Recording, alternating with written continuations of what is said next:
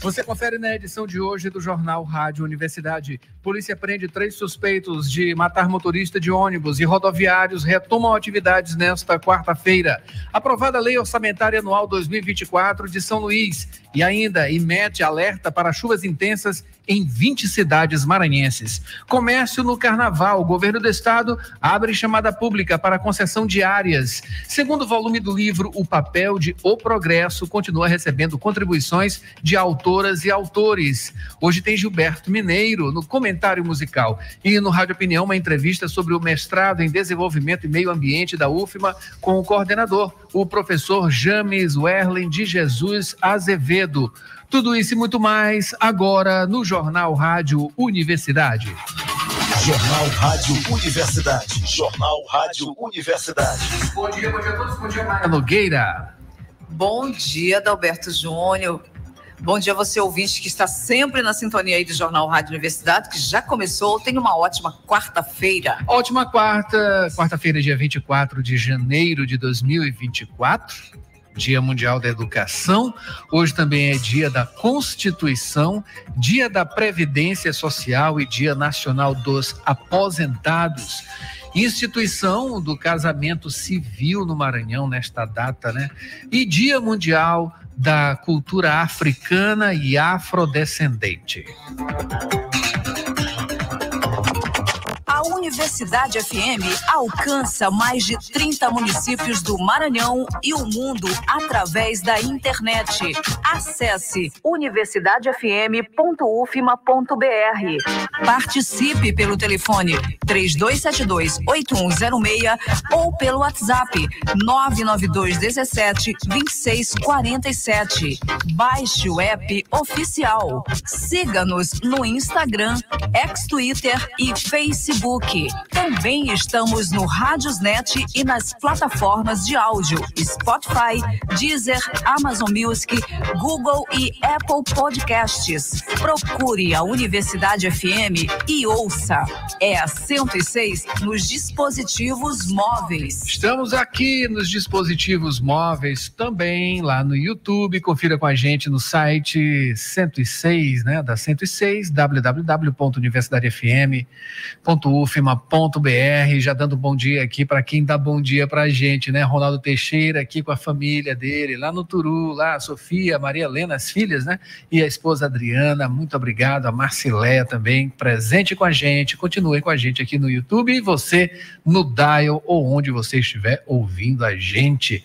7 horas 16 minutos agora. Mayra Nogueira, vamos aos destaques dos principais impressos locais.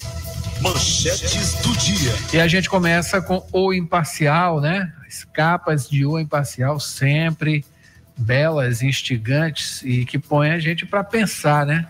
Hoje na capa aqui de O Imparcial, em grafismo e contragrafismo, aqui no preto e branco, uma placa uh, com um ônibus escrito luto 16 rodoviários já perderam a vida. 16 trabalhadores rodoviários vítimas de assalto perderam a vida enquanto estavam trabalhando nos últimos 12 anos na região metropolitana de São Luís. De acordo com o Sindicato dos Rodoviários, na noite de segunda-feira, Francisco Vale Silva, de 48 anos, que trabalhava na empresa maranhense, eh, foi mais uma vítima fatal. Em luto pelo trabalhador e pedindo por segurança e transporte, no transporte público, melhor dizendo, os trabalhadores do sistema rodoviário de São Luís fizeram uma paralisação ontem pela manhã no centro de São Luís, em protesto contra a morte de Francisco Vale. Durante assalto que aconteceu aí no ônibus da avenida, lá na Avenida dos Franceses, e após saírem das garagens pela manhã, os coletivos ficaram parados na Rua das Cajazeiras, né, extensão ali da Avenida Kennedy, no centro. Paralisação causou lentidão e transtornos na região central de São Luís. Essa é a manchete de O Imparcial nesta quarta-feira. Lembrando que os ônibus estão circulando normalmente, né, retomando aí a normalidade na manhã desta quarta-feira. Destaque também: presos três suspeitos pela morte de motorista. Ônibus devem voltar a circular hoje e, na verdade, já está circulando. Ainda correlato né, a esse assunto, câmera de segurança do coletivo não estava funcionando no momento do assalto. Né? quatro assaltos a ônibus e uma morte no mesmo dia. E acompanhando aí as notícias né, da plataforma de O Imparcial. Isso aí. Agora, destaques de Jornal Pequeno, nesta quarta-feira, manchete. Polícia prende dois e apreende adolescente envolvidos no latrocínio de motorista em São Luís. O crime ocorreu na noite de segunda-feira dentro de um ônibus da linha Vila São José rodoviária, né?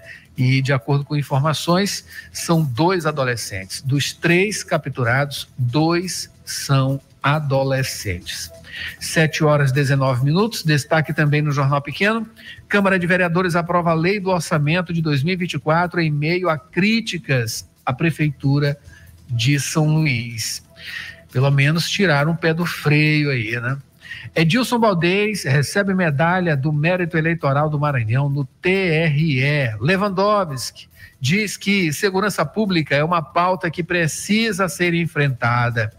Janeiro Branco, desregulação hormonal contribui para o desenvolvimento de doenças mentais. Interessante isso, viu? Importante abordagem. A opinião de economistas sobre o pacote industrial lançado pelo governo federal. Tribunal Superior Eleitoral inicia ciclo de audiências públicas sobre resoluções eleitorais e sancionado o orçamento com 4,9 bilhões de reais para fundo eleitoral e corte de 5,6 bilhões de reais de emendas da comissão, né? Emendas de comissão. Isso aqui foi o presidente Lula, né? Mas os deputados já estão se movendo aí para derrubar esse veto eh, a esses 5,6 bilhões em emendas, né? Feitos por Lula e vamos ver o que, que vai acontecer. Muito provavelmente deve ser vetado sim e lá se vão aí os 5 bilhões para essas emendas. 7 horas e 21 minutos agora. Esses são os destaques dos principais impressos da capital maranhense na manhã desta quarta-feira. Mayra Nogueira, 7 horas e 21 minutos. Jornal Rádio Universidade. Jornal Rádio Universidade. Está na hora de professor Euclides trazendo o seu comentário da manhã. Bom dia, professor. Bom dia, ouvintes da Rádio Universidade FM. Hoje, 24 de janeiro, quarta-feira. A data de hoje se comemora o Dia Internacional da Educação, e esse é o tema da nossa crônica de hoje. A educação é um direito humano, um bem público e uma responsabilidade pública. A Assembleia Geral das Nações Unidas proclamou o dia 24 de janeiro como o Dia Internacional da Educação, em comemoração ao papel da educação para a paz e o desenvolvimento. Sem educação de qualidade inclusiva e equitativa e oportunidades ao longo da vida para todos, os países não conseguirão alcançar a igualdade de gênero e quebrar o ciclo de pobreza que tem deixado para trás milhões de crianças, jovens e adultos. Atualmente, 258 milhões de crianças e jovens ainda não frequentam a escola. 617 milhões de crianças e adolescentes não sabem ler e fazer contas básicas. Menos de 40% das meninas da África subsaariana completam o ensino médio e cerca de 4 milhões de crianças e jovens refugiados estão fora da escola. Seu direito à educação está sendo violado e isso é inaceitável. Nesses tempos excepcionais, o business as usual não é mais uma opção. Se quisermos transformar o futuro, se quisermos mudar de direção, devemos repensar a educação. Isso significa elaborar um novo contrato social para a educação, como preconiza o relatório da Unesco sobre o futuro da educação lançado em novembro passado. Necessitamos reparar as injustiças do passado e orientar a transformação digital acerca da inclusão e da equidade. E precisamos que a educação contribua de forma plena para o desenvolvimento sustentável. Por exemplo, ao integrar a educação ambiental em todos os currículos e na formação de professores desta área. Dadas estas informações sobre o Dia Internacional da Educação, retornamos ao estúdio. Muito obrigado, professor Euclides. 7 horas 24 minutos agora, Mayra. Dirigir com cuidado é a sintonia da 106. Informações do trânsito. Temos informações do trânsito. Se você quiser participar, pode mandar aqui para o nosso WhatsApp 992 17 26 47. Professor Euclides. Trânsito aqui na região do Calhau, São Francisco, Ponta da Areia, Renascença e adjacências. Para esta quarta-feira, a meteorologia prevê nuvens intermitentes, podendo haver chuva ao longo do dia rápidas. Sobre o trânsito, depois da tempestade de ontem, com os protestos ocorridos em função da morte do motorista que ocorreu lá em frente à rodoviária de São Luís, o trânsito nesse momento está intenso, mas foi sem grandes problemas. Vamos torcer para que esta quarta-feira ele continue assim até o final do dia. Nesse momento, há fluidez no trânsito nas principais avenidas, Colares Moreira, Castelo Branco, Ana Jansen, Holandeses, e a torcida é para que não haja protestos como o de ontem, que realmente tornou um caos o centro da cidade de São Luís. Adalberto. Muito obrigado, professor. 7 horas 25 minutos agora. Temos mais informações do trânsito aqui pelo Waze, né? A gente já tem uh, aqui uma pequena parcial, né? Aqui sempre na entrada e na saída da área Itaquibacanga, na Avenida dos Portugueses, o trânsito está a 22 quilômetros por hora, né? Levemente lento, né? Não muito rápido, mas também não muito devagar e segue aqui com o trânsito da manhã desta quarta-feira. Borges Júnior tem mais informações, não é isso, Borges? Bom dia. Bom dia, Dalberto, Mayra, bom dia a todos. Dalberto, como o professor Euclides pontuou ainda há pouco, depois de um dia perdão, depois de um dia complicado na terça-feira, no dia de ontem, em função dos protestos, manifestação dos rodoviários por conta do assassinato do motorista. Hoje, os ônibus circulam normalmente e informações de trânsito fluindo dentro da normalidade nos principais corredores da capital, com situações pontuais. Neste momento, Adalberto, o fluxo registrado, ele é maior no sentido centro, já o condutor que está se deslocando no sentido inverso, no sentido bairro, no geral, o fluxo dele é mais leve, mas sem alterações que comprometam a aparente tranquilidade, a aparente normalidade nesta quarta-feira nos principais corredores da capital. Repito, os ônibus estão circulando normalmente no dia de hoje. De momento, então, Adalberto, são essas as informações. Que bom, a notícia é boa, né, para a gente, né, que sofreu, as pessoas que sofreram ontem sem esses ônibus. Essa é a notícia do dia, retornando a circulação de ônibus aqui na capital maranhense. Obrigado, Borges. 7 horas 27 minutos agora. Notícias da cidade.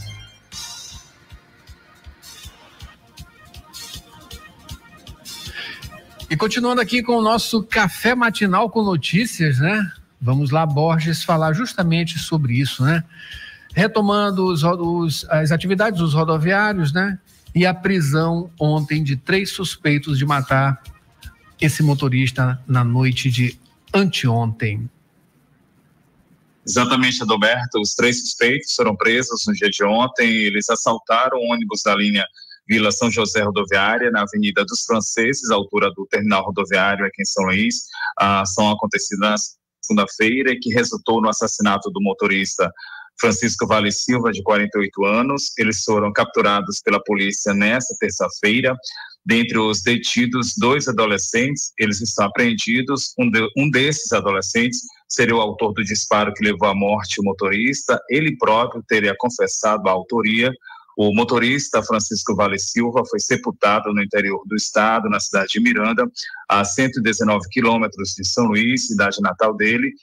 E Adalberto, ah, para esta quarta-feira, estava marcada uma assembleia dos rodoviários, mas essa assembleia foi cancelada em função da resposta imediata das forças policiais.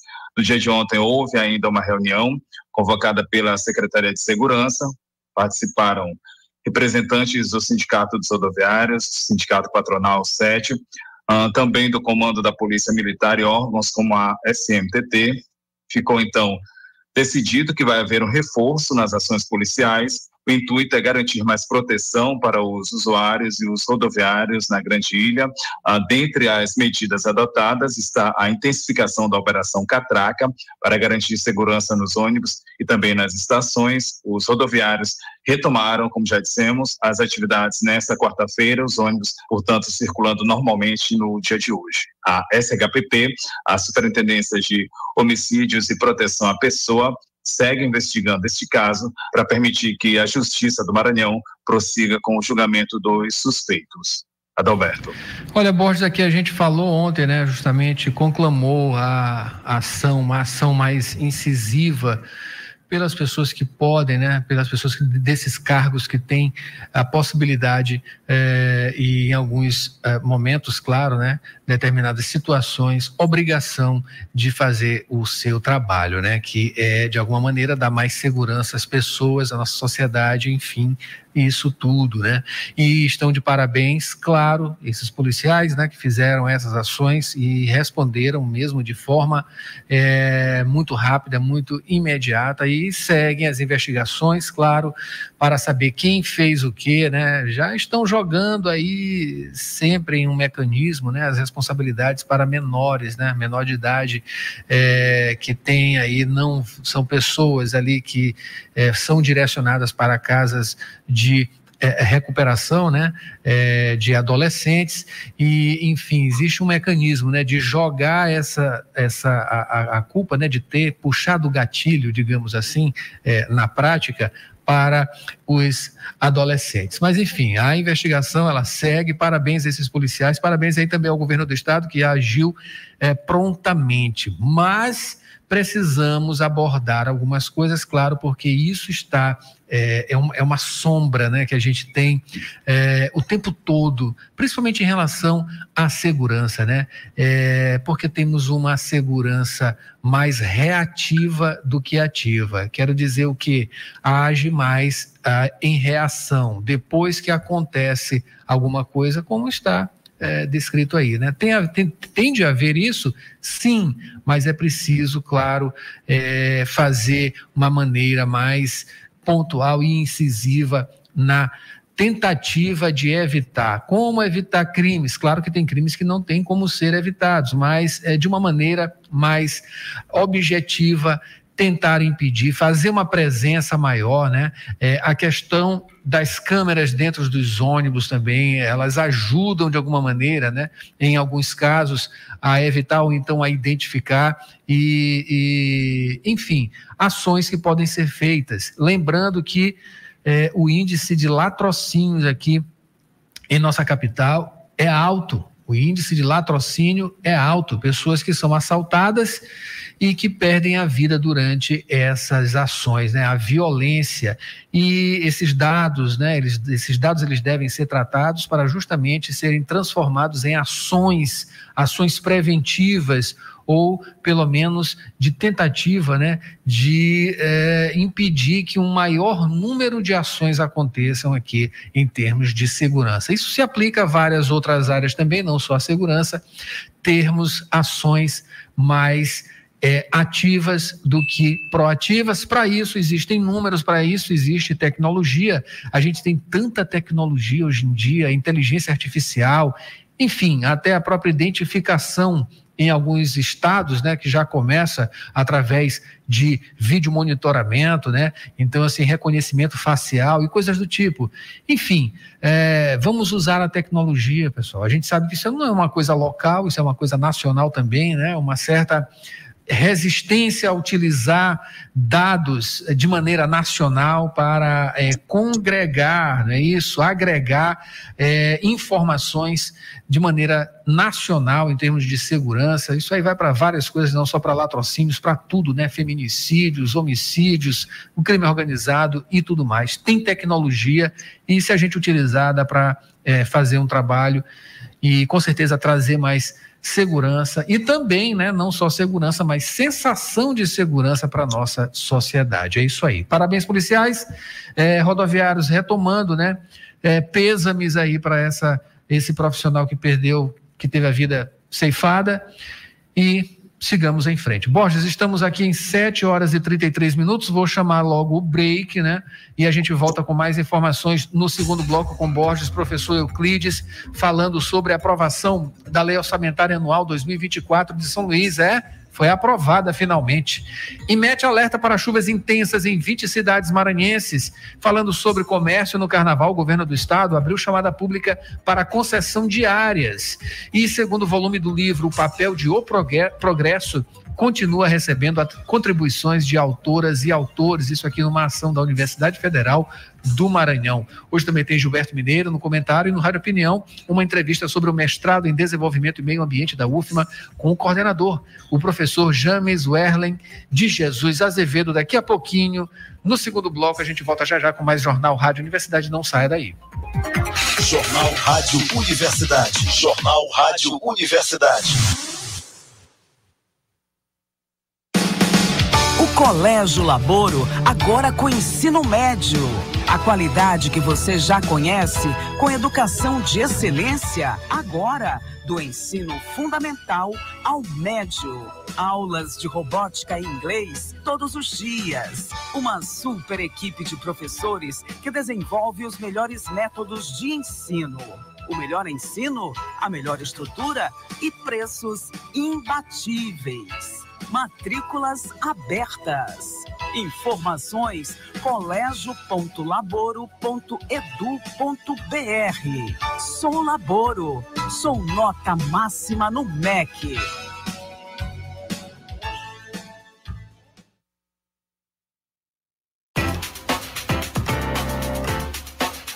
Você está ouvindo Jornal Rádio Universidade.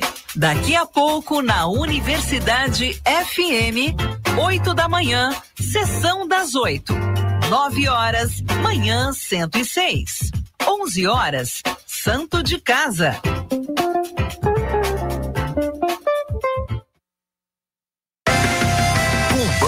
Nordeste, sua micro ou pequena empresa tem crédito com as menores taxas, tanto para capital de giro quanto para investimento. E você ainda aproveita as facilidades do cartão BNB. Procure uma das nossas agências ou acesse o site. É a gente, o Banco do Nordeste, que apoia, acredita e investe. É crédito BNB para sua NPE. Banco do Nordeste, Governo Federal, União e Reconstrução. Trabalhador e trabalhadora em educação do Maranhão. Você sabe da importância do seu sindicato. E ter você do nosso lado é fundamental para o sucesso da nossa luta. Com a sua contribuição, nos mantemos mais fortes, atuantes e mobilizados. Faça parte do Simproecema e fortaleça a nossa categoria. Simproecema. Gestão garantir direitos e avançar na unidade e na luta. Jornal Rádio Universidade. Jornal Rádio Universidade. De volta com o Jornal Rádio Universidade. Vamos agora, rapidinho, Mayra, só para dar um destaque aqui nos principais portais. Começando com o Imparcial. Expectativa: após reunião, ônibus podem voltar a circular em São Luís nesta quarta-feira. Na verdade, já está circulando, retomando aí as atividades frota, né? Vamos ver aí quanto, se vai estar tá quase perto de 100%, que é o normal, né? Ou se vai estar tá fraquinho ainda. Daqui a pouquinho a gente traz mais informações sobre isso também. Lá no G1 Maranhão, o destaque é após prisão de suspeitos, ônibus voltam a circular na Grande São Luís. E o Jornal Pequeno site tem como destaque: Câmara de Vereadores aprova a Lei de Orçamento 2024 em meio a críticas à Prefeitura de São Luís. Essa informação que a gente tem aqui com Borges Júnior. É isso, Borges? Bom dia. Aliás, de volta, né?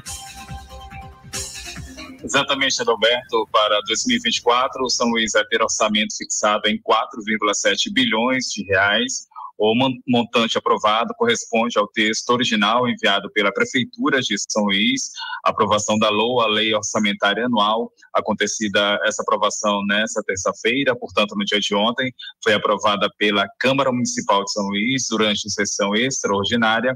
Os debates eles foram limitados, fruto aí de um acordo entre os poderes judiciário, legislativo e executivo, e com a aprovação, Adalberto, as maiores previsões orçamentárias ficaram da seguinte forma: educação em primeiro, com 1,7 bilhões de reais, seguida por saúde, com 1,1 bilhão de reais, e a pasta obra e serviços públicos, com 400 milhões de reais. Adalberto. Maravilha, Borges. Finalmente, né? Finalmente tivemos aí a definição e a lei orçamentária votada, né? Críticas ao prefeito, o prefeito também tem críticas aos, aos vereadores também, né? Todo mundo se criticando, né? Mas, enfim, finalmente é, entraram em uma espécie de acordo, né? Vai acabar essa confusão não vai, né? Vai continuar em, em relação a essa, é, esse relacionamento conturbado, né? Entre prefeitura e Câmara de Vereadores. Isso aí com certeza vai continuar. Mas é o normal, né? O que não é normal é a coisa atrasar tanto assim, né? Porque era para ter sido aprovada no ano passado finalzinho aí, enfim, para a gente já começar esse ano é, dentro dos prazos, dentro desses limites, com muito atraso, mas aprovado, né? 7 horas 40 minutos agora, Borges ainda fala sobre a Universidade Federal do Maranhão, não é isso, Borges? Ah, o segundo volume do livro, o papel de O, o Progresso, né? Tô complicado com esse progresso. O papel de O Progresso o pessoal continua recebendo aqui da universidade, né, as contribuições de autoras e autores. Exatamente, Adalberto. Essas inscrições seguem abertas, podem ser enviadas até o dia 5 de maio, a submissão, eh, para a submissão de artigos, para a participação do segundo volume do livro O Papel de um Progresso. A manifestação de interesse deve ser solicitada por e-mail até o dia 29 de fevereiro o e-mail é o gerlan.m.gmail.com, G-E-H-L-E-N.m.gmail.com. O livro ele é organizado pelos professores Marco Antônio Gerlan, Gerlen, Marcos Fábio Belo Matos e Marcos Túlio Lavarda. A obra da Alberta ela busca reunir novos artigos, artigos que discutam e também estudem sobre um dos periódicos mais antigos da cidade de Imperatriz, que é o Progresso, ele que circula desde a década de 1970 e é o único jornal diário impresso ainda em atividade em Imperatriz e com significativa atuação naquela região. Outras informações, elas podem ser acessadas a partir do site da UFMA, que é o portal padrão.ufma.br. Adalberto. Muito obrigado, Borges, pelas informações. 7 horas 41 minutos agora. E o Maranhão registrou aí redução no número de casos de dengue, segundo o boletim epidemiológico divulgado pela Secretaria de Estado da Saúde, de 31 de dezembro de 2023 a 14 de janeiro de 2024, foram confirmados 18 casos de dengue, dois de chikungunya e nenhum de zika vírus. Duas mortes estão sob investigação e podem ter sido causadas por dengue. Os números apontam uma redução de mais de 65% nos casos de dengue e chikungunya e de 100% nos de Zika vírus. Mas as autoridades de saúde seguem alerta, principalmente na Grande Ilha. Os dados da Superintendência de Vigilância Sanitária, Epidemiológica e Sanitária de São Luís apontam que mais da metade dos casos de arboviroses, né, as doenças transmitidas por mosquitos, foram registradas na capital em 2023. 7 horas 42 minutos. O professor Euclides retorna agora e ele vai falar sobre uh, o IMET, né, que está alertando para chuvas intensas em 20 cidades maranhenses. Professor. O Instituto Nacional de Meteorologia, IMET, emitiu um alerta amarelo de chuvas intensas para a região sul do Maranhão e parte do leste do estado. São 20 cidades que estão em alerta até amanhã desta quarta-feira, 24. Há previsão de chuvas fortes entre 20 e 30 milímetros horas ou de 50 milímetros dia e ventos intensos de 40 a 60 quilômetros hora. Existe um baixo risco de corte de energia elétrica, queda de galhos de árvores, alagamentos e de descargas. Entre as cidades que estão na mira do IMET estão Alto Parnaíba, Balsas, Benedito Leite, Barão de Grajaú, Mirador Paraibano e outras. Adalberto. Obrigado, professor, pelas informações. 7 horas 43 minutos agora, ainda com o professor Euclides. Agora ele vai falar sobre comércio no carnaval. O governo do estado abriu chamada pública para concessão de áreas, não é isso, professor? Mapa lançou.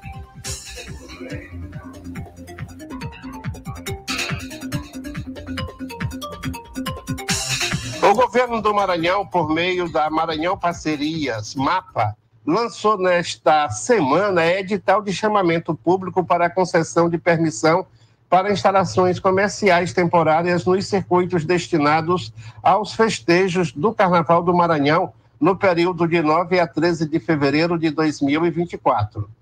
O objetivo é, após o prazo de inscrição, selecionar as empresas que apresentarem projetos de acordo com os critérios técnicos estabelecidos no edital 01/22 para a concessão de áreas via termo de permissão de uso. Os itens que constam no edital são duas áreas, uma no tamanho 10 por 100 e outra no tamanho 8 por 100, destinadas a camarotes. As empresas vencedoras deverão arcar com todas as despesas, entre elas infraestrutura, operacionalização, incluindo a locação de equipamentos, mobilização, montagem, instalação, ambientação, operação, desmontagem, desmobilização, fornecimento de insumos e mão de obra durante todo o período do evento. As manifestações de interesses deverão ser protocoladas até às 12 horas do dia 26 de janeiro na sede da Maranhão Parceria, MAPA, no edifício Cesário, localizado na Avenida Senador Vitorino Freire, número 29, no Anel Viário, centro de São Luís. Adalberto. Obrigado, professor. 7 horas e 45 minutos. Previsão do tempo. Itágua de Maré. 7 horas 45 minutos agora. Vamos aqui com previsão do tempo nesta quarta-feira. Previsão de chuva, né? Amanheceu aí com sol e algumas nuvens e pode chover à tarde e à noite com possibilidade de queda de raios. Umidade a 89%, temperatura de 27 graus, sensação de 31 e a média mínima 25, máxima 32 graus, informações do site Clima Tempo. E vamos à tábua de maré nesta quarta-feira, dia 24. Pré-amar, a primeira aconteceu agora, às 6 horas e 4 minutos, com 5,2 metros. A segunda será às 6 e 23 da tarde, com 5,2 metros também. Uh, Baixa Mar, a primeira aconteceu às 0 hora e 4 minutos, com 1 metro. A segunda será ao meio-dia e 2 minutos, com 1,2 metro. Notícias do Brasil. Vamos às manchetes nacionais. Confira com a gente aqui Jornal Rádio Universidade, lá no YouTube. Começando com o Globo, infraestrutura, queixas de falta de luz disparam enquanto a conta volta a aumentar.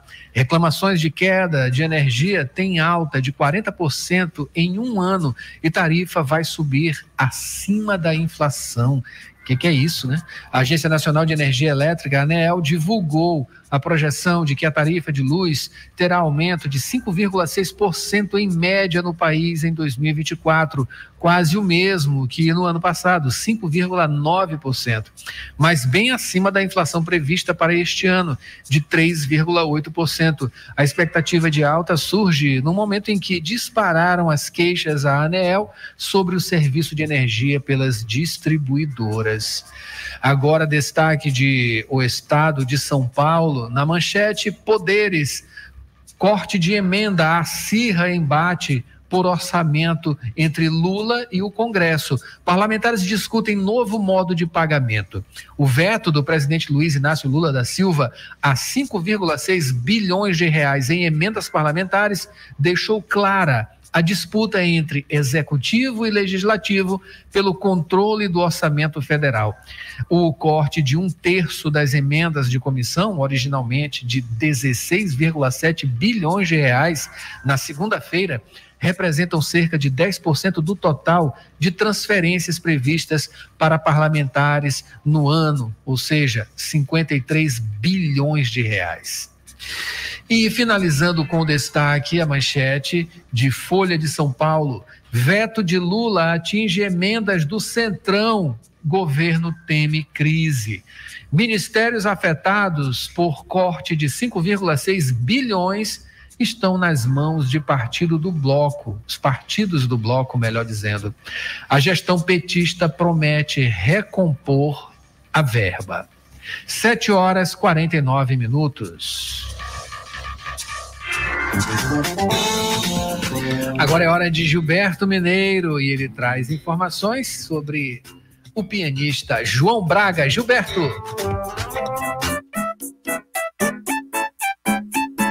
O pianista João Braga tem uma longa carreira acompanhando artistas renomados como Carmen Costa, Zé Ramalho, Geraldo Azevedo, Lenine, João Penca e seus miquinhos amestrados, Adriana Calcanhoto, Timaya, entre outros. Paralelamente, desenvolve a sua própria carreira solo dedicada à música instrumental. Um verdadeiro virtuoso em arranjos que direciona o ouvinte para lugares inimagináveis. Do CD Desenho, vamos ouvir a belíssima Diver Blues com o craque João Bala.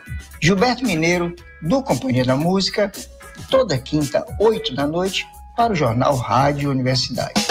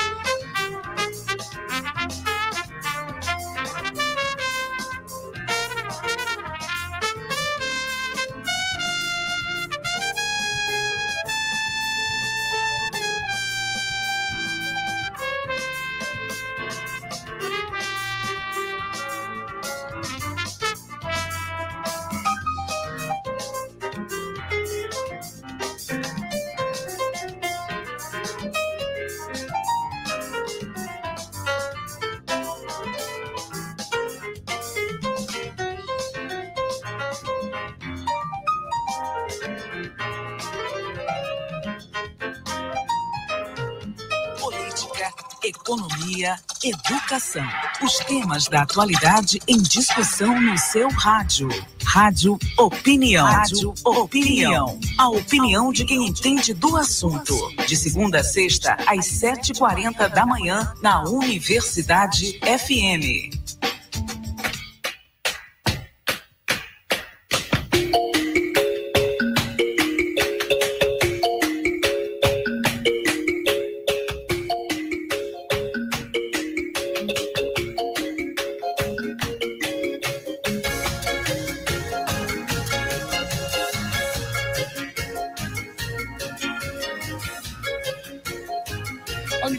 Federal do Maranhão deu início aos trabalhos do mestrado em desenvolvimento e meio ambiente aqui na nossa Universidade Federal do Maranhão para falar sobre o desenvolvimento desse trabalho, né, que fala sobre justamente né, o mestrado em desenvolvimento e meio ambiente da Universidade Federal do Maranhão. A gente conversa com o coordenador, o professor James Werlen de Jesus Azevedo. Professor James, bom dia, seja bem-vindo aqui ao Rádio Opinião. Bom dia, bom dia, Adalberto, bom dia a todos os ouvintes da rádio. É uma satisfação estar aqui presente para falar um pouco sobre o nosso mestrado. Alegria nossa, né? Uma coisa tão recente, né? E tão bem-vinda, tão necessária também, né?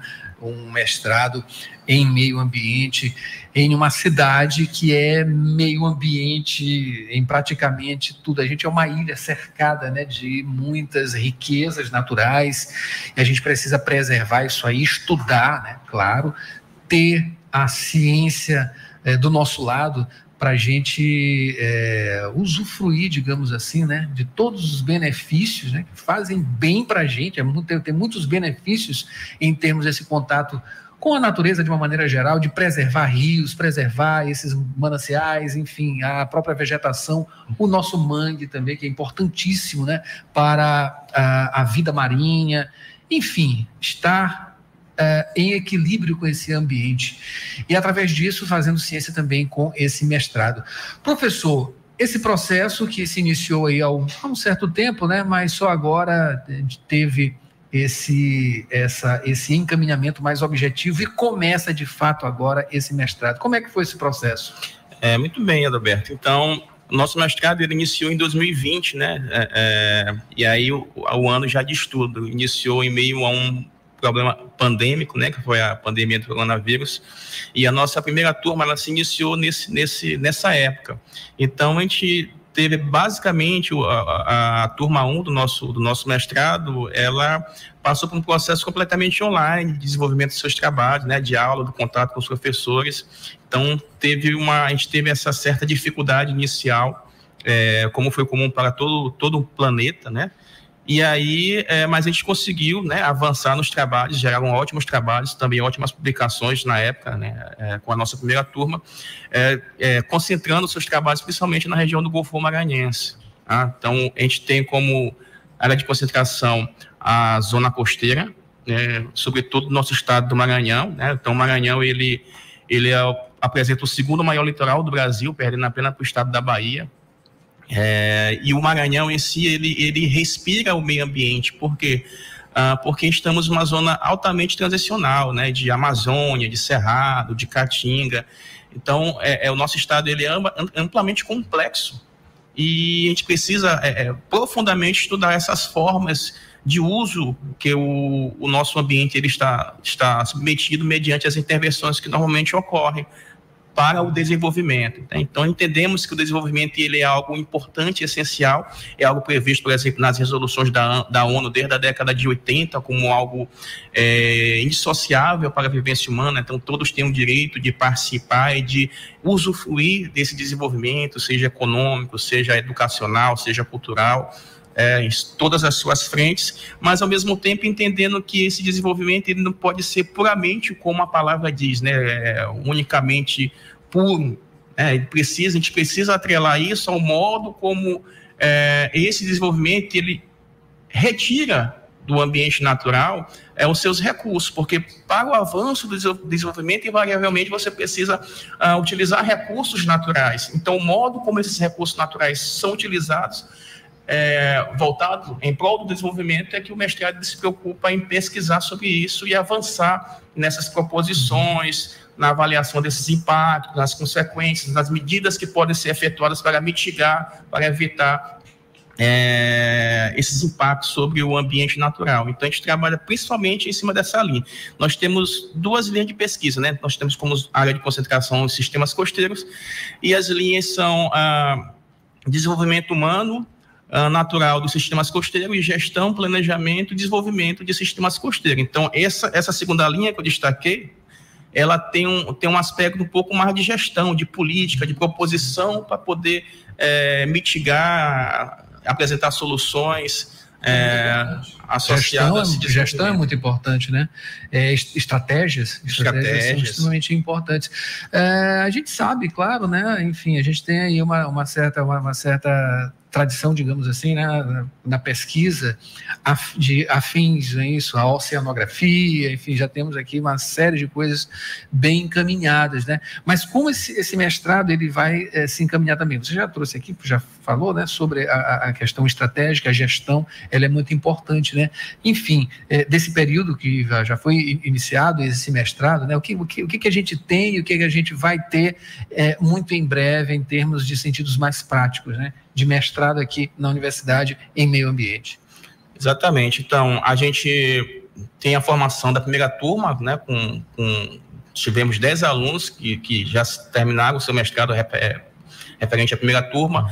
Um, com relação à segunda turma, nós já tivemos a primeira aluna, que já defendeu sua dissertação, está em fase já de trâmites finais para receber o seu diploma, uhum. e estamos é, é, é, ainda faltam os demais alunos da, segunda, da turma 2 e estamos na nossa terceira turma em curso, nessa parte mais, finalizaram a parte de, de acadêmica de aula, estão em fase das suas pesquisas, desenvolvimento das suas pesquisas, e aí entramos no processo seletivo para constituir a nossa quarta turma, então um mestrado bastante jovem, né? Uhum. Mas, embora seja jovem, é, tivemos uma, uma evolução bastante exponencial, porque conseguimos aprovar recentemente o nosso doutorado em desenvolvimento e meio ambiente, Tá? Então, com isso, a gente vai suprir né, uma demanda gigantesca de alunos que finalizaram já não só o mestrado em desenvolvimento do meio ambiente, mas todos os mestrados na área de ciências ambientais ou áreas afins do Maranhão. Por quê? a gente tem essa leva concentrada, mas não existiam até então nenhum tipo de doutorado na área de ciências ambientais. Então esse é sair para outros locais, né? Exatamente, precisar sair, precisar sair do estado. Então agora a gente vai ter essa suprir essa demanda dentro da nossa universidade, não só para a própria UFMA, como também para todo o estado do Maranhão. Então é uma, é, né, é uma grande satisfação a gente dar essa notícia e já está em trâmites finais, né? É, vinculado à nossa corretoria de pós-graduação, a GUFMA, para que a gente possa brevemente, ainda esse mês, lançar esse edital do doutorado em desenvolvimento e meio ambiente. Maravilha, né? Uma coisa ela tem tudo, tudo a ver com outra, está linkado, né? O mestrado, geralmente esses pesquisadores eles saem de uma de uma pós-graduação dessa aí para já para outra, enfim, se qualificando, né? Até é, é isso isso é muito bom para a gente, por que, que isso é tão bom para a gente, né? Enfim, para a universidade. A formação desses quadros, né? Aumentamos aí o doutorado, né? enfim, a pesquisa e o que mais que a gente tem né? de retorno, né? de qualificação desse quadro na nossa universidade. Então a gente tem tanto a questão quantitativa como qualitativa, né? A quantitativa em, em torno da, da, presença de cada vez mais de profissionais que estão qualificados para estudar e para é, responder e, e, é, e, resolver os problemas atrelados a, a, ao desenvolvimento e aos impactos que esse desenvolvimento da forma pura caso enxergue dessa forma, ele pode ocasionar ao ambiente natural.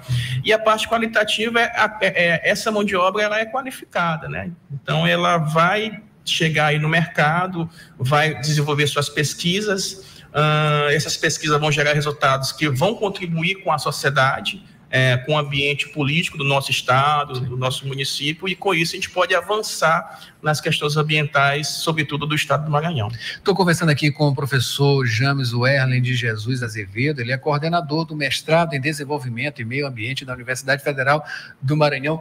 Professor, é, falando mais especificamente sobre essas grandes problemáticas, né? A gente tem aí é, como, como, como, foco o que nesse, nessas teses de mestrado, o que, que está sendo discutido, e claro, é, a importância, o que, que de mais importante, né? Tem, tem, tem sido levado né, a cabo nesse mestrado, né, quem sabe até falar desse doutorado. É, muito bem, então a gente tem como área de consideração os sistemas costeiros. Por quê?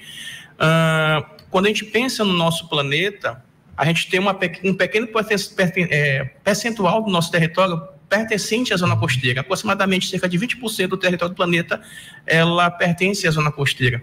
Entretanto, mais do que 50% da população humana, muitas das grandes cidades com mais de 10 milhões de habitantes, elas estão concentradas nesses ambientes. Então, ele é, ele é muito é, susceptível às ações antrópicas, né? Ele é muito esgotado em termos de recursos naturais e por isso a gente precisa se preocupar em estudar esses ambientes, saber como que é ocasionado esse uso e ocupação do solo nessas áreas, que tipo de recursos são explorados, como é que as atividades é, industriais elas ocupam e o que, que elas usufruem desse território, o que, que elas geram em termos de resíduos, sejam eles sólidos, sejam efluentes líquidos, sejam resíduos gasosos, porque tem a questão do impacto com relação à qualidade do ar nesses ambientes costeiros, no aspecto climático, das mudanças climáticas, os avanços do nível do mar. Então, como é que essas, essas, esses elementos naturais, influenciados pelas influências antrópicas, como é que eles reagem e que tipo de consequência isso gera para a zona costeira, que é um ambiente que tem o seu atrativo turístico, né? é um ambiente que ele que ele está vulnerável a diversas, diversos tipos de ações antrópicas, mas tem suas riquezas naturais que são exuberantes, que são formidáveis, os manguezais, por exemplo, né? Então, nossos trabalhos, em termos de pesquisa, eles têm se preocupado em, em avaliar esses elementos, né? os impactos sobre os manguezais, as questões das mudanças climáticas, é, a questão dos resíduos sólidos, como é que eles os lixões, a presença dos lixões, os peixes, né? Como é que os peixes eles têm sofrido com essas ações antrópicas que ocorrem nesses ambientes costeiros, ambientes estuarinos, que é onde tem ali a mistura do, da água salgada com água doce, né? é, falando uma linguagem mais, mais comum. É, como é que usa a ocupação do solo? Então, como que esses ambientes naturais eles têm se perdido em termos quantitativos e em termos qualitativos, é, como é que os, os ambientes hídricos eles têm sofrido com a poluição, Né? Então, nós temos essas diversas frentes, né, entre outras, que é... permite que a gente desenvolva grandes trabalhos que nos últimos anos têm aí gerado boas publicações no nosso, para nossas pós-graduações e também, principalmente, é, tem feito com que o nosso, os nossos projetos, os nossos estudos têm participado das grandes premiações que ocorrem, por exemplo, na FAPEMA, dentro do Porto de Itaqui, dentro da própria universidade. Maravilha. Professor, a gente tem casos aí é, bem é, é, sensíveis, né? Bem recentemente, recentemente a gente teve aí pesquisas apontando que é, os níveis né, de é, é, é, poluição do ar aqui em nossa cidade tem, estão em, em, cima, né? Muita gente ficou espantada, inclusive, né? Como é que vocês estão tratando isso, é, essas informações que são bem mais recentes, né? É, outra coisa também que é, é, motivo de uma certa preocupação, a questão, a questão da exploração de petróleo, né? É, muito provavelmente vai acontecer aqui, até porque a prospecções estão apontando para que, é, tem, aqui, que a gente tem que faz parte dessas bacias né, de exploração aqui é, no Maranhão, na Amazônia, enfim, é, tenhamos aí o nosso mar né, mais adentro ali, é, mas que é, geram preocupações em termos ambientais também. Como é que vocês têm assimilado esse tipo de coisa e também inserido isso dentro dessas discussões no mestrado?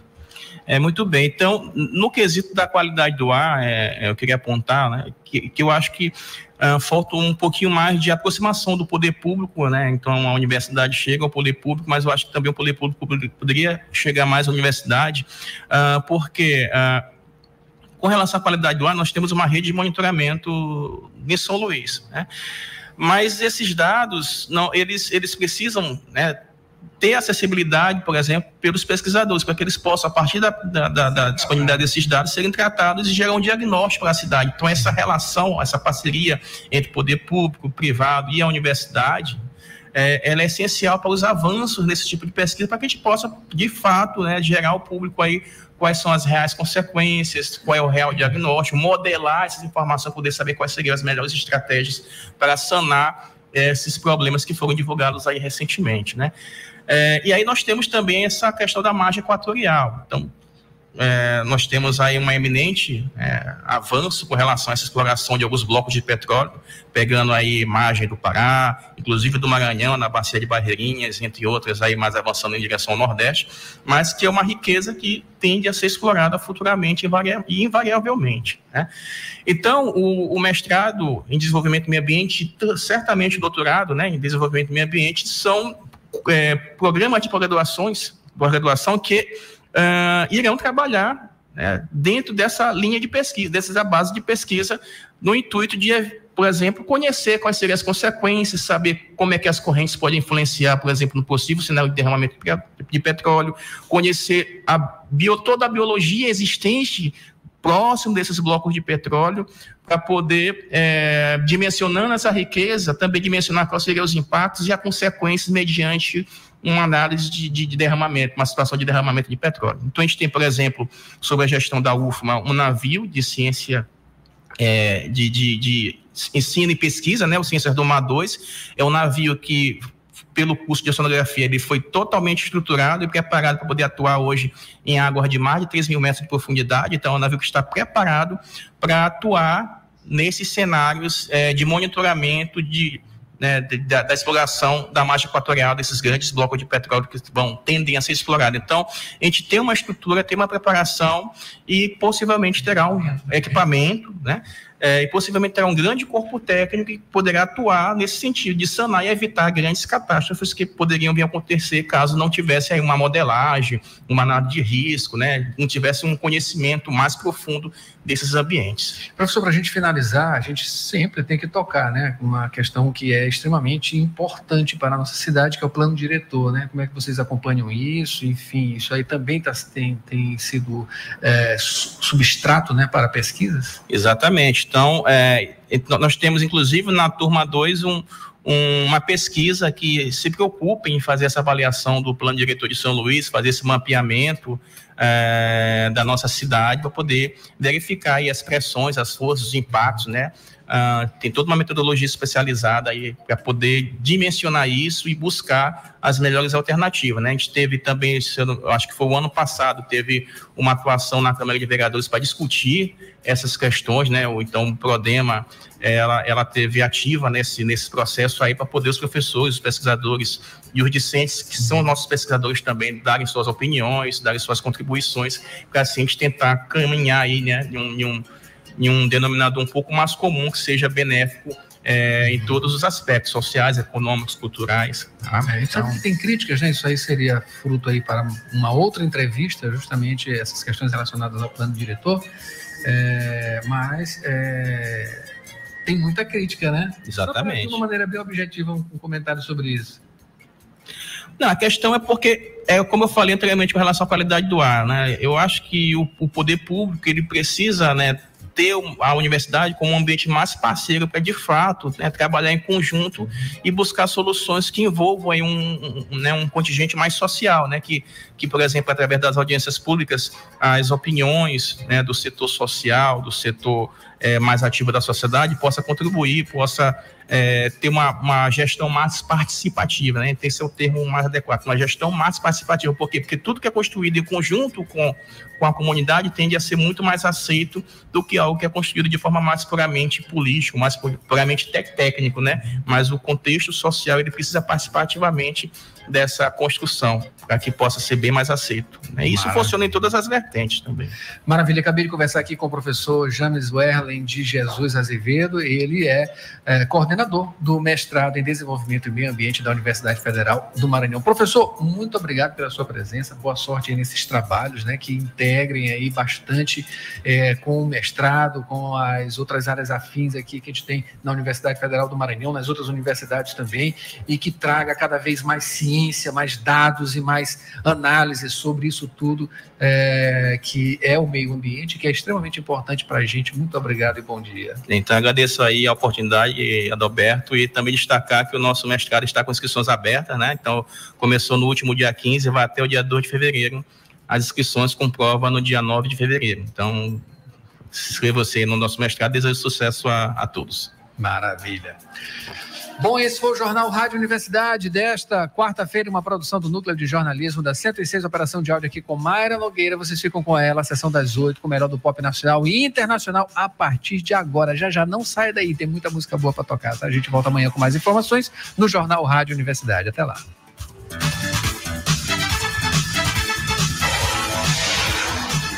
ZYC 626, Rádio Universidade FM, 106,9 MHz.